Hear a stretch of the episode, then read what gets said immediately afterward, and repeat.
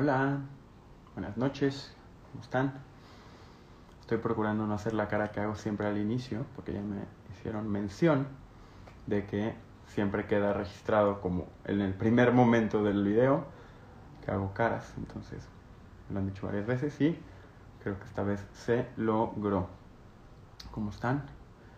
El libro de hoy es el libro de Life on the Edge, de The Coming of The Coming of Age of Quantum Biology. Básicamente es un libro que trata de la intersección entre la biología y la física cuántica.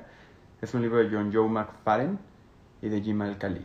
Y es un libro bien interesante, es un libro complejo, sin duda. Eh, asume cierto conocimiento de temas previos en términos de física cuántica, entender ciertos conceptos fundamentales de biología, de física, eh, incluso de filosofía, de psicología. Es un libro que si bien trata de ser como un resumen del estado del arte que guarda la, la, biología cuántica, es un libro que tiene su reto. De hecho, si me ven medio rojo, que creo que no es porque me acabo de echar, hola, hola, me acabo de echar agua en la cara, porque eh, sí, o sea, sí fue espeso y me di cuenta que llevaba un rato con el ceño fruncido y sudando de tratar de entender el libro, ¿no? Para poder compartirlo con ustedes.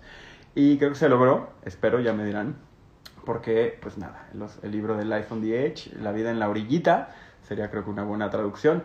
Es retador y es lindo y seguramente nos dejará, como bien dice la reseña en la entrada del libro, con thought-provoking eh, concepts, o sea, con ideas que nos inspiren a pensar, ojalá, y así suceda para quienes ven ahora y se conectan, sea el profesor Siqueiros, Kit, Huerca eh, y quien se vaya conectando, ojalá y les, les resulte en el sentido de interés. Y como un principio eh, para esta reseña, quiero platicar de por qué leer sobre biología cuántica. ¿No? Eh, y en, términos generales, a mí me parece que hay un concepto que no nos enseñan en la escuela, que nos deberían enseñar, y ese concepto es el de los modelos mentales. Los modelos mentales hay muchas formas de describirlos, pero básicamente son sistemas completos de pensamiento que nos ayudan a interpretar la realidad cuando no tenemos o sentimos, hola, hola Pati, sentimos que no tenemos las herramientas. Hay muchas formas de modelos mentales. Hay libros acerca de los modelos mentales. Uno de los mejores es el de Shane Parrish, el de Farnham Street, su página es fs.blog.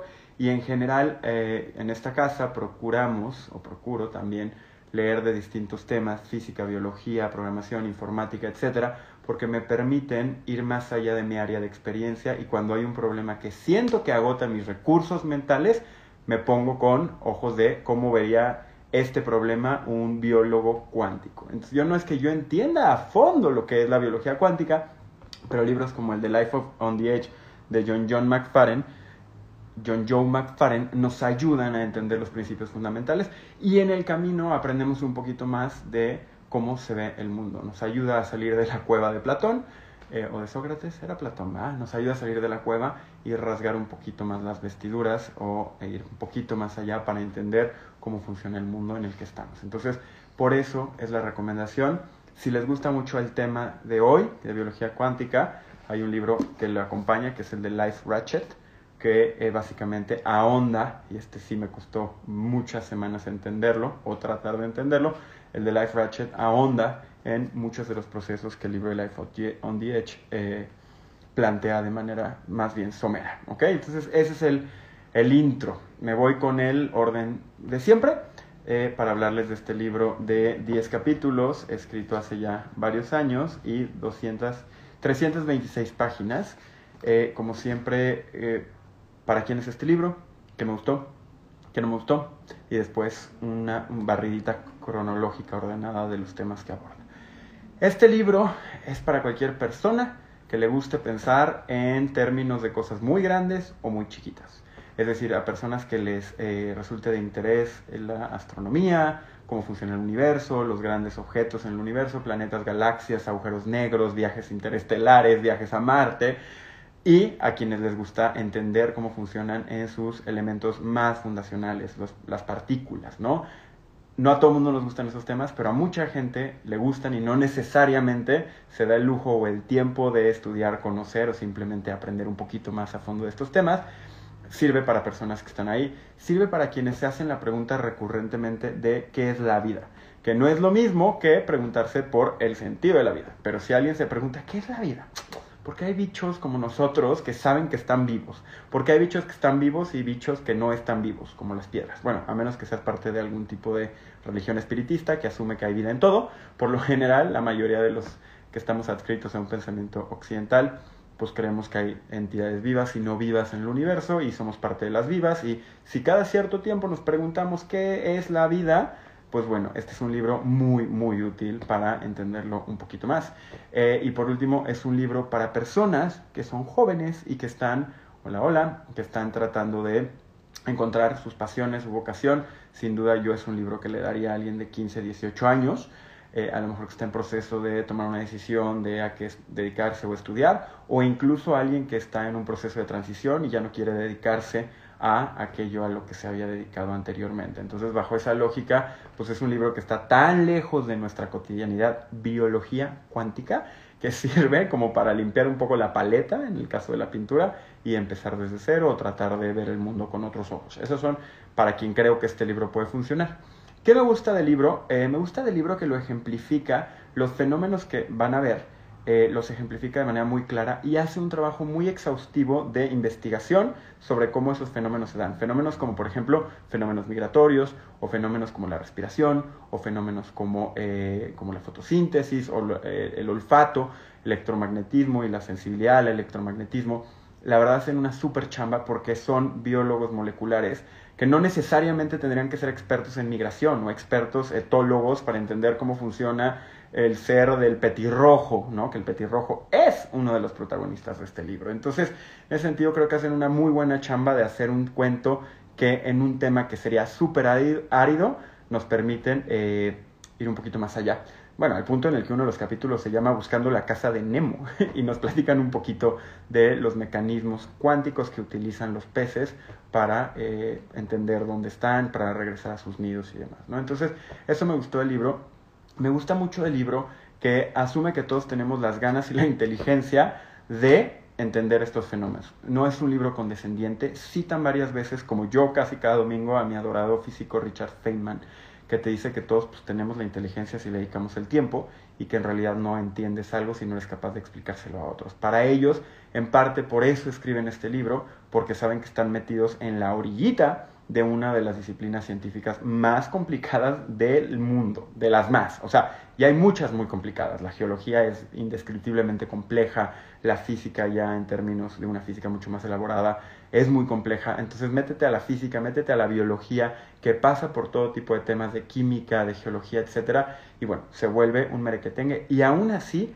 se dan el espacio para compartirnoslo, asumiendo que vamos a hacer nuestra propia tarea como lectores para entender el tema.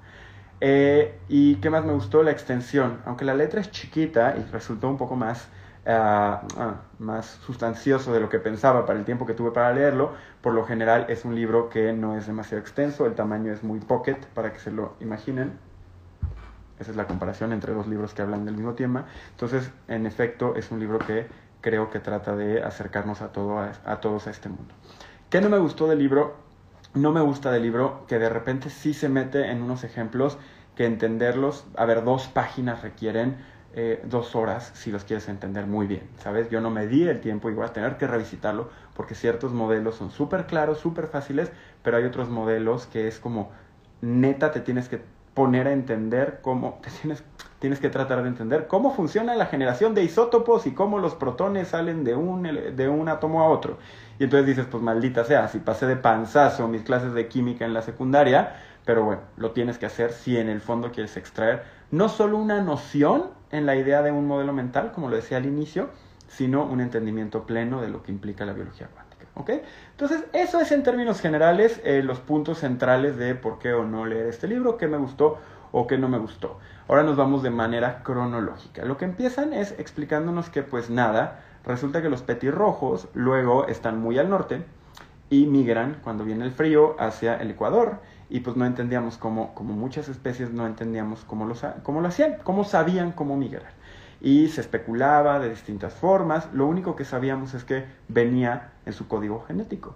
tal como en el caso de las mariposas, por ejemplo. Las mariposas saben cómo migrar incluso bajo el hecho de que en el proceso de migración de norte a sur, la misma mariposa no es la que llega, sino son dos o tres generaciones después, y aún así, sin haber ido al punto A o al punto B, saben estas varias generaciones cómo completar el ciclo, y entonces sabíamos que bajo ese criterio el tema de migración tenía que estar eh, eh, metido en su ADN, pero no sabíamos cómo. Y en el caso de la mariposa no se sabe, bueno, por lo menos no viene en este libro, pero en el caso del petirrojo resulta el petirrojo puede ver las ondas electromagnéticas de la, de la Tierra. El petirrojo puede ver cómo la gravedad de la Tierra altera por medio del electromagnetismo las ondas alrededor de la Tierra y el petirrojo a través eh, de una enzima, que ahorita vamos a hablar de las enzimas, puede ver las ondas. No solo puede ver las ondas, de hecho, solo puede ver las ondas que, que están alineadas hacia el ecuador. Lo quiero hacer lo más simple posible. Es lo, equivalente a que un daltónico no ve ciertos colores y solo ve otros colores. Ok, nuestros cromosomas, nuestros genes nos permiten desarrollar ojos y esos ojos pueden ver una cierta gama de colores y no otra. ¿Ok? Y cuando hay ciertas mutaciones, para que lo entendamos más fácil, hay gente que no puede ver ciertos colores. Bueno, pues los genes y los cromosomas de los petirrojos evolucionan y generan ojos que les permiten ver las ondas de electromagnetismo que están perfiladas hacia los polos o hacia el ecuador. Hasta aquí suena relativamente sencillo, pero lo que es importante entender es, ok, asumiendo que el criptocroma, como se llama eh, la chunche, la proteína, la enzima que tienen en el ojo, lo hace, como diablos lo hace? Eso es algo que nos, nos quitaba mucho el sueño. Entonces, empieza explicándonos que pues lo hace por medio de física cuántica. Básicamente el cuerpo del petirrojo a través de una enzima criptocroma que tiene en el ojo puede detectar los campos magnéticos de las ondas que hay alrededor de la Tierra y lo hace por medio de procesos de física cuántica.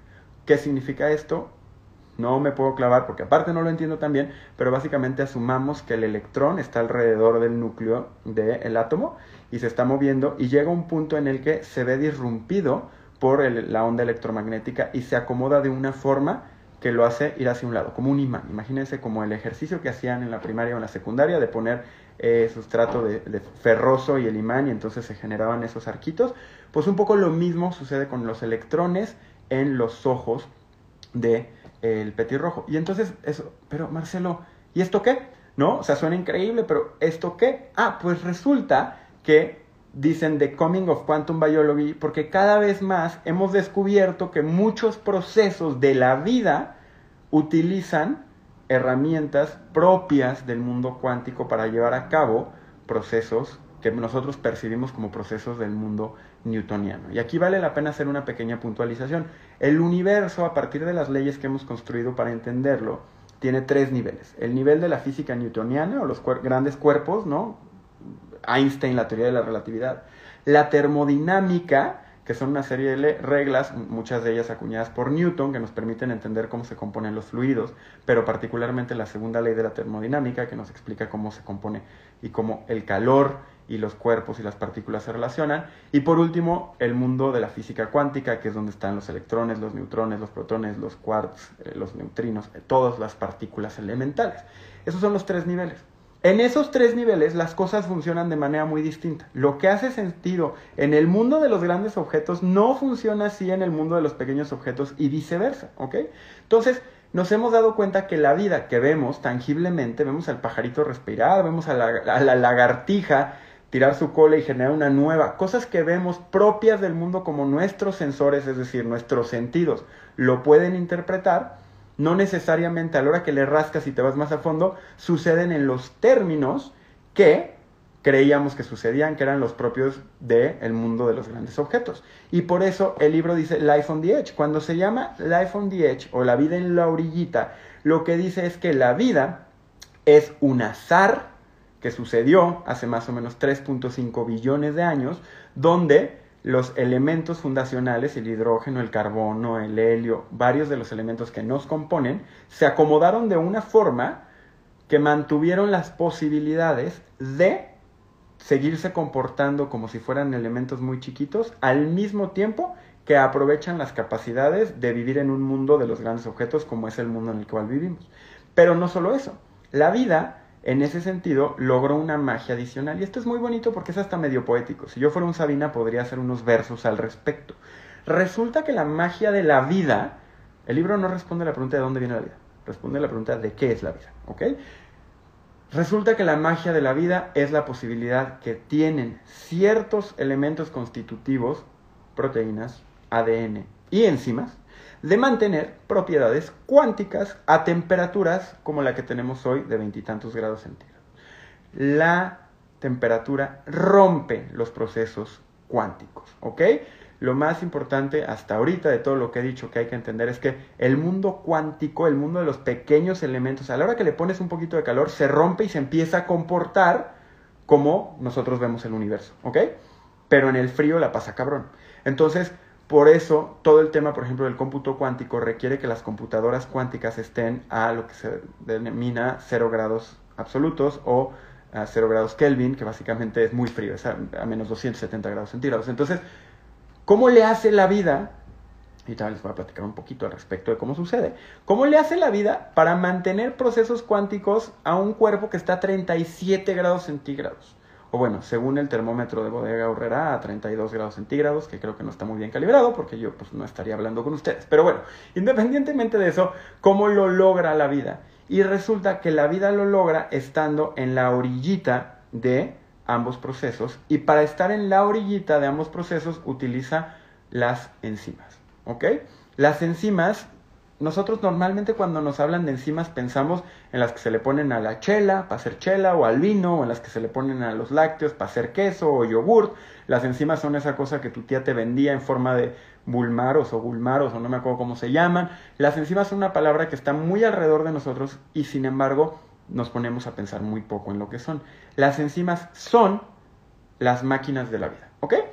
¿A qué voy con eso? Imagínense una línea de producción. Imagínense el típico video que les aparece en Facebook, ¿no? Donde se ve cómo hacen la cerveza o cómo hacen el jabón Rosa Venus, depende de su algoritmo, ¿verdad? O cómo hacen, no sé, eh, coches. Imagínense una gran fábrica y cada uno de los pedacitos de cómo los búlgaros. Eso, gracias. Imagínense los pedacitos de la, de la, de la fábrica, ¿no? Y cada uno de estos pedacitos pues va agregando cosas y va agregando cosas. Ok, nuestra fábrica es la célula, pero dentro de la célula los trabajadores que mueven, estoy sobresimplificando, pero hace, hace sentido platicarlo así, los trabajadores que mueven las piezas del coche que estamos armando, ese, ese coche son las proteínas, son las enzimas, ¿ok? Las enzimas son como unas pequeñas, es una cadenita de, elementos, de moléculas que son como unas pequeñas... Eh, mandibulitas, ¿ok? Las enzimas son como una mandíbula que va cortando y reacomodando proteínas, ¿ok? Hasta aquí todo bien. Entonces las enzimas hacen este proceso, entonces pues traducen una proteína en otra y entonces tú te comes la comida y entra en forma de ciertos aminoácidos o carbohidratos y las enzimas las recomponen y las vuelven pues, los nutrientes que tú necesitas en el cuerpo para mantenerte con vida. También son las que eh, recomponen el oxígeno junto con los alimentos para el proceso de respiración en la célula, etc. Básicamente las enzimas son los trabajadores en la fábrica llamada célula, que es la que pues, es el motor de la vida. Y hasta aquí, pues bueno, todo bien. Por mucho tiempo se creyó que las enzimas seguían procesos de transformación de las, de las moléculas, de las proteínas, por la vía tradicional, es decir, pateando protones de un lado al otro los catalizadores, ¿no? Muchos en la prepa o en la secundaria, hicimos ejercicios en la clase de química donde nos enseñaban cómo un catalizador podía acelerar una reacción para que pasara mucho más rápido. Les quiero poner un ejemplo y les quiero decir, las enzimas, cuando nos dimos cuenta que eran los trabajadores de la fábrica de la vida, pero no solo eso, que la manera como trabajaban era bajo los principios de física cuántica, fue cuando encontramos un fósil de un dinosaurio que tenía piel. ¿Ok? Interesante dato. ¿Por qué es interesante el dato? Porque la mayoría de los fósiles tienen materia orgánica, pero no tienen colágeno. Aquí síganme tantito, no se me vayan a ir porque este tema va a redondear mucho de lo que el libro de manera central nos trata de explicar, ¿ok? Entonces, si siguen por acá les agradezco, pero entonces resulta que encontraron un hueso de un dinosaurio y ese hueso de un dinosaurio traía piel. No traía vestigios de piel, es decir, como remanentes que te dicen, ah, mira, pues esto es la piel cuando se descompuso. No, por la manera como se fosilizó, ese pedazo de piel estaba íntegro, era colágeno, como nosotros. Lo que nos une, lo que hace que nuestro cuerpo se mantenga unido es una proteína llamada colágeno. Ok, encontraron colágeno. Ese colágeno era un poco viejito, no era como el colágeno en el, en el consultorio del, del, del doctor, del cirujano plástico que te lo pone en los labios. Este colágeno tenía fosilizado, pero conservado, 63 millones de años. 63 millones de años en 63 millones de años no se había descompuesto, es decir, no se había echado a perder, no se habían roto las cadenas, los péptidos, que es la cadena que mantiene a las moléculas de la piel unida o del, tejido muscular unido, no se deshizo en 63 millones de años. ¿Por qué? Porque no había colagenasa, que es la enzima que recompone, crea y deshace el colágeno. Ok, ¿cómo nos dimos cuenta Marcelo o por qué decidió John Joe y compañía escribir el libro cómo nos dimos cuenta de que la vida es esencialmente la posibilidad que tienen ciertas moléculas de nuestro cuerpo de operar bajo principios cuánticos, cuando agarraron un pedazo de ese dinosaurio, de la piel de ese dinosaurio, y le metieron colágenasa. Y en minutos se descompuso, es decir, se desintegró, se desintegró en sus elementos fundamentales, ¿no? El colágeno. Y entonces dijeron, esto es un tema muy importante, porque ¿qué pasa? Normalmente no tienes la posibilidad de hacer experimentos para ver qué pasa en 63 millones de años y en minutos. Pero en este caso tuvimos la fortuna como especie de poder hacer un experimento y dijimos, wow, la llegada de la enzima sobre la partícula, la proteína del colágeno, aceleró 3 trillones de veces el proceso de descomposición del colágeno. ¿Qué creen? Bajo los principios de la física newtoniana no habría manera de que ese proceso se diera tan rápido. La única forma de que se pueda dar un proceso a esas velocidades, 3 trillones de veces más rápido, es que funcione bajo principios de física cuántica. Y aquí voy a hacer un pequeño digresión hacia la física cuántica, porque la física cuántica, aunque es muy compleja, tiene principios fundamentales que podemos explicar ahora muy rápido. Uno de ellos es la posibilidad que tienen las partículas de comportarse como ondas y como partículas al mismo tiempo. Es decir, pues, los fotones, los electrones, en el mundo de las partículas más chiquititos, se pueden comportar al mismo tiempo como si fueran una ola de mar o como si fueran un pedacito de arena. Ese es uno de los principios. Otro de los principios es lo que se llama enlazamiento cuántico o quantum, quantic entanglement, que es que una partícula y otra se conectan y si mueves una, la otra se mueve igual, aunque esté a millones de años luz de distancia. Es lo que nos permitiría teletransportarnos si algún día entendemos cómo funciona. Sabemos que funciona así, pero no entendemos por qué funciona así.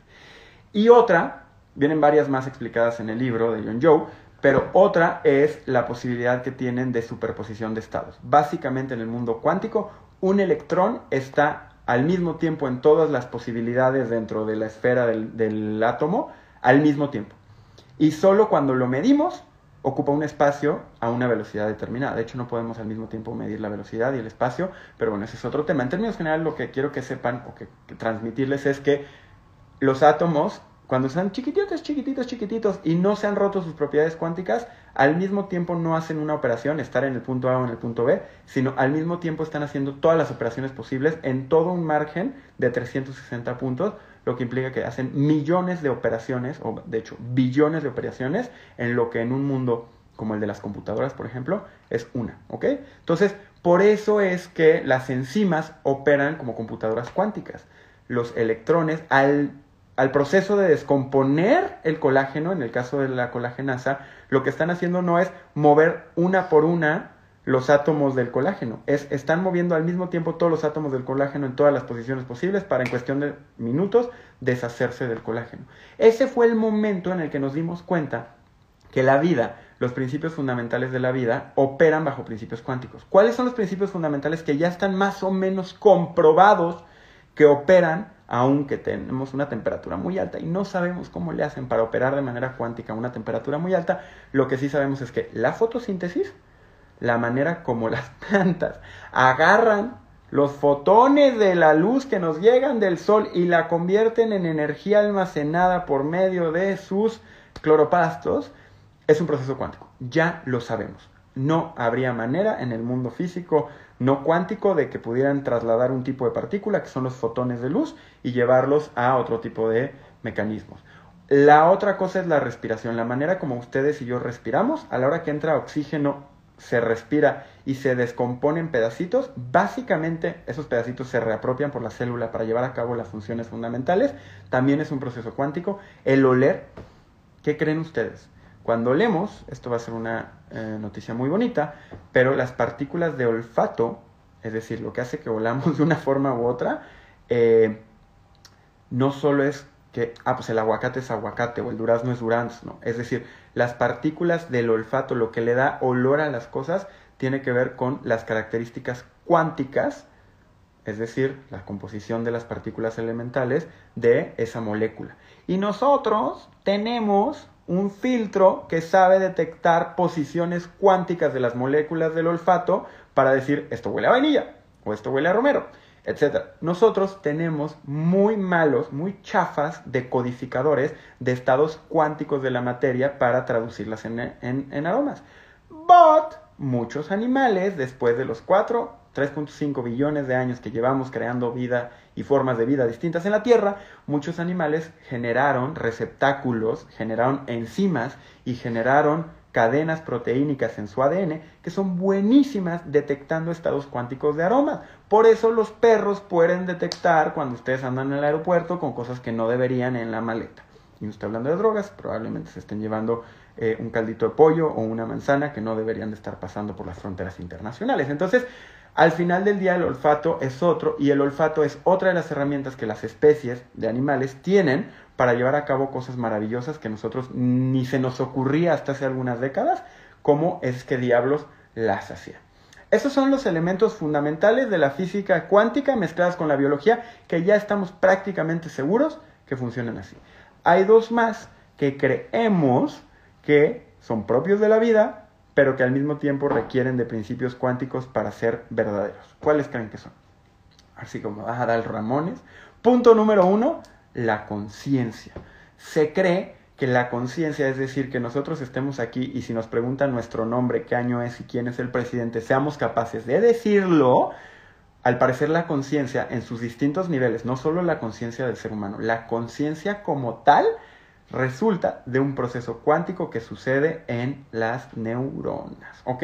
¿Eso no está probado? Todavía está más cerca del señor Jaime Maussan que de ser una ley como las de Newton, pero se está explorando la posibilidad de que los millones o billones de estados que pueden tener la materia sean procesados tan rápido por medio de la sinapsis de las neuronas, tal que la única explicación sería, ok, sí, es una computadora súper poderosa y son millones, billones, trillones de células neuronales que son cada una a su vez una computadora cuántica y la interacción de tantas trillones de computadoras cuánticas permite que emerja, que es un concepto muy importante para los temas que estamos abordando esta noche, permiten que emerja la vida. Ese es uno, la conciencia. Y dos, aún más difícil, y es el, capítulo, el décimo, el más chiquito, es la vida como tal. Eh, probablemente fue a partir de patear y patear y patear y patear y patear eh, electrones e isótopos durante muchísimos billones de años en el universo, se patearon, se patearon, se patearon, se patearon, tal que en algún momento se acomodaron y dieron eh, cavidad a la vida.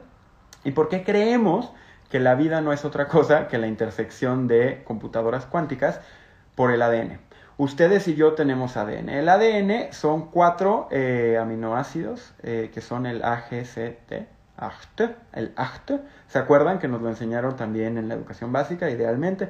Y es una cadena de doble hélice y entonces todas las células, incluso algunos organelos dentro de las células, tienen su propio ADN y el virus tiene el RNA, que es la mitad de la cadena. ¿Se acuerdan de todo eso? Bueno, pues, ¿qué creen? Dentro de nuestros cromosomas están nuestros genes. Nosotros los seres humanos tenemos muchos genes y por muchos genes me refiero a muchos, no podría dar el dato, pero sé que son más de millones. Por eso llevó tanto tiempo eh, codificar, decodificar la cadena genética del ser humano, de la especie del Homo sapiens sapiens. Pero bueno, dentro de cada gen están el A, la G, la C o la T. Dentro de cada una de estas están pues, elementos como el carbono, como el hidrógeno, como el oxígeno, que dan forma a las proteínas, a los aminoácidos, que a su vez dan fe del el ADN. ¿Qué pasa? Si nosotros tuviéramos que imprimir literal, imprimir en términos de, en moléculas, todas las posibilidades, 100%. Si nosotros tuviéramos que, imagínense que tiene una impresora de ADN, ¿ok? Si ustedes o yo tuviéramos que imprimir todas las posibilidades recombinantes entre estos cuatro elementos fundacionales del ADN, multiplicados por la cantidad de genes que tienen nuestros cromosomas, ocuparían toda la masa del universo. Básicamente, crear una Kitseli, una Pau, un Pedro, un Jonathan, una María Fernanda, un Alejandro, una Maribel, crear a cada uno de nosotros si no operara la vida bajo principios cuánticos, es decir, que al mismo tiempo los elementos fundacionales, las moléculas que nos dan vida, mantienen sus propiedades cuánticas, imprimir uno de nosotros ocuparía todo el espacio en el universo.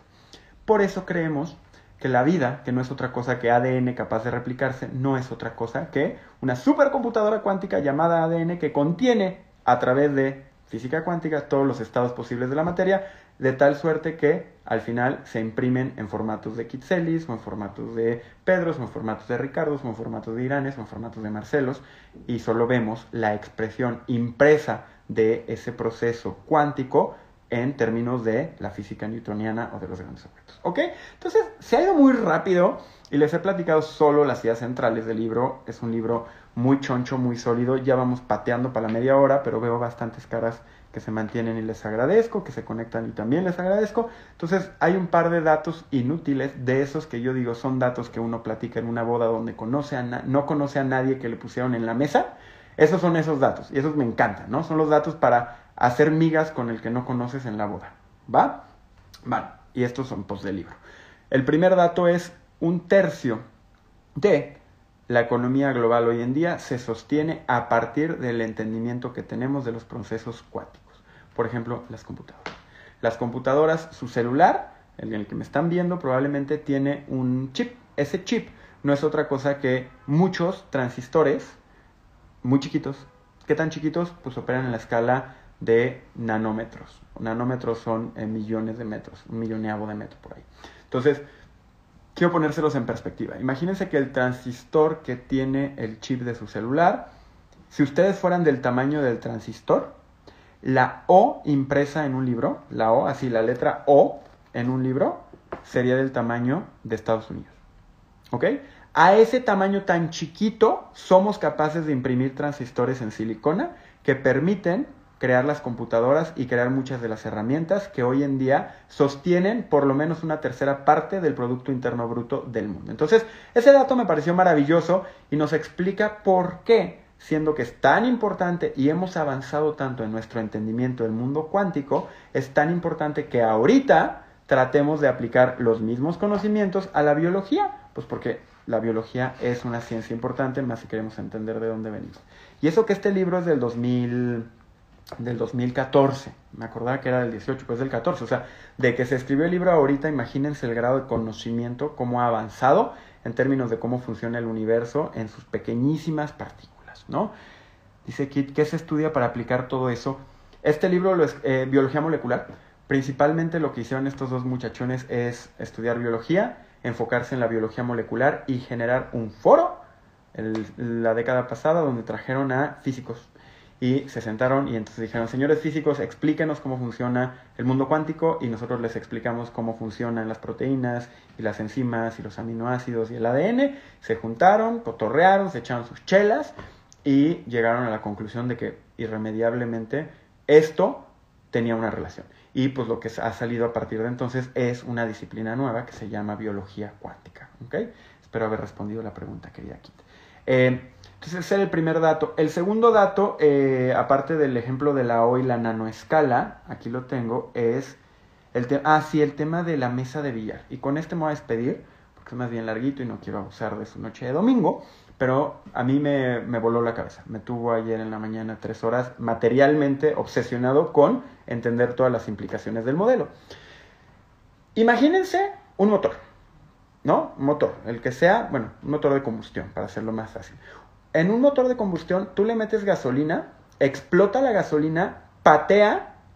Sí, sí somos la máquina más perfecta. La más, y por mucho. Y si te gustó el tema, este libro no es para nada una mala opción. Si quieres clavarte como si fueras, o si eres ingeniera, el de Life Ratchet lo explica mucho más detallado. Pero imagínense un motor, ¿no? Entonces entra la gasolina, explota en el cilindro del motor, lo cual hace que al momento que las partículas de la explosión pegan contra las orillas del contenedor, muevan la leva del pistón, que a la larga mueve el motor miles de veces por minuto, ¿no? Dependiendo de las revoluciones, que a la larga mueve las, las, eh, mueve las ruedas del coche. Eso es lo que se llama extraer orden del desorden. Tú no sabes a la hora que explotan las partículas de la gasolina, tú no sabes hacia dónde van a salir. Pero tú sí sabes que van a salir hacia todos lados y entonces creas un cilindro en el motor que va a aprovechar la energía de esa explosión para mover la leva, para mover el bueno, del pistón para mover el motor. Eso lo sabemos. Extrae orden del caos. La vida es una mesa de billar. Y ya sé que suena como Celia Cruz, la vida es una tómbola, ¿no? La vida es un carnaval, pero bueno, para estos muchachos la vida es una mesa de billar. ¿En qué sentido? Imagínense que tienen un triángulo con las pelotitas, las pelotitas siendo los elementos, las moléculas que todo el tiempo se están moviendo dentro de nuestro cuerpo, ¿ok? Está el triángulo y de repente le pegan con una pelota y se rompe el triángulo y pega hacia todos lados, ¿ok? pega hacia todos lados en la mesa e imagínense que a la hora que pega a todos lados en la mesa, la vida lo que hace es pues generar energía, ¿ok? Imagínense que tiene un mecanismo para generar energía. Es decir, cuando yo como, rompo los elementos de la comida y parte de eso genera una explosión de energía que me permite hablar con ustedes, mover las manos, generar ciertos procesos mentales, etc. Pero la vida, a diferencia de otros procesos termodinámicos en el universo, tiene una manita pegada en la orilla de la mesa de billar, ¿ok? Entonces, esa manita lo que hace es, a la hora que las pelotas rebotan para todos lados, parte de la energía que generan las pelotas al pegar contra la orilla de la mesa, la reutiliza para acomodar las pelotas de nueva cuenta en el triángulo inicial. Entonces, la vida, a diferencia de otros procesos eh, fundamentales en el universo, extrae orden del orden. Ese es el término que se utiliza, ¿no? Entonces, imagínense que nuestras células no son otra cosa que una maquinita que tiene a su vez un brazo que rompe las partículas, el oxígeno, la comida, la convierte en energía para hacer los procesos metabólicos del cuerpo, pero parte de esa energía la recompone, es decir, se restablece, es decir, crea nuevas células, es decir, sana, ¿ok? Entonces, por eso la vida no es y para nosotros es muy distinta como percibimos la vida, como la percibe un pedazo de eh, calcio o no sé lo que haya en la superficie de la Luna o de Marte, etc. Nosotros somos capaces de, a partir de procesos inorgánicos, generar orden del orden, es decir, restablecer parte de la energía al momento que se rompen y se generan nuevos lazos entre las partículas, entre las moléculas, somos capaces de restablecerlo, es decir, crear nuevas células, nuevos elementos para seguir estando con vida. Y ya, a eso se refiere el libro cuando habla de que está en la orilla. Somos una máquina perfecta, como bien comentas por ahí, que es capaz de eh, modificar cuánticamente los elementos del universo y crear tejido, crear saliva, crear sangre, crear sueños, crear pensamientos, crear conciencia, eh, crear alas, crear receptáculos en los ojos de los pájaros para ver campos electromagnéticos, crear receptáculos cuánticos en el olfato de los perros para oler cosas a kilómetros de distancia. La vida no es otra cosa que computadoras cuánticas que a la hora que las juntas aprenden a hacer nuevas gracias. ¿Y cómo aprendieron a hacer esas nuevas gracias? Pues porque llevamos 4 billones, 3.5 billones de años probando. Así de sencillo, ¿no? Eh, si le diéramos al universo otros 3.5 billones de años, posiblemente este patear generará nuevas formas de cómputo cuántico que a su vez generaría nuevas formas de vida. No nos va a tocar verlo, pero pues así algo les puedo decir es que está chingón haber nacido en esta etapa del universo y tener estos ojitos y tener esta mente para poder aprender cosas nuevas, para poder conectar con personas chingonas y como ustedes y agradecerles por conectarse sus noches del domingo. Eh, hay más cosillas, pero bueno, como siempre, si quieren el libro, eh, pues cómprenlo. Si quieren el resumen, escríbanme. Si quieren los puntos principales, escríbanme. Mándenme un DM. Si conocen a alguien que le guste la biología o la física, mándenle este video. Ayúdenme a llegar a más gente. Por favor, lo han venido haciendo y yo les agradezco. Nos vemos la próxima semana. Después de votar, llegaron nuevos libros. Llegó justo hoy el nuevo libro de Bill Gates, que va a estar en la eh, de cómo evitar un desastre climático. Va a estar en la votación de la próxima semana, a ver cómo le va. Si nuestro cuerpo es todo un sistema y todo está conectado entre nosotros y de formas maravillosamente complejas, Pero bueno, entre más los conozcamos, más podemos agradecer que nuestro cuerpo, sin pedírselo, lleve a cabo procesos que son tan complicados y tan improbables para mantenernos con vida, abrazando a la gente que queremos y creando nuevas realidades. Un abrazo, primo, Kit. Gracias. La vida es una tómbola. Hay que disfrutarla. Que pasen una excelente semana. Madre, papá, gracias como cada semana por conectarse. Nos vemos. Que tengan una gran jornada. Que descansen rico. Y hasta la próxima.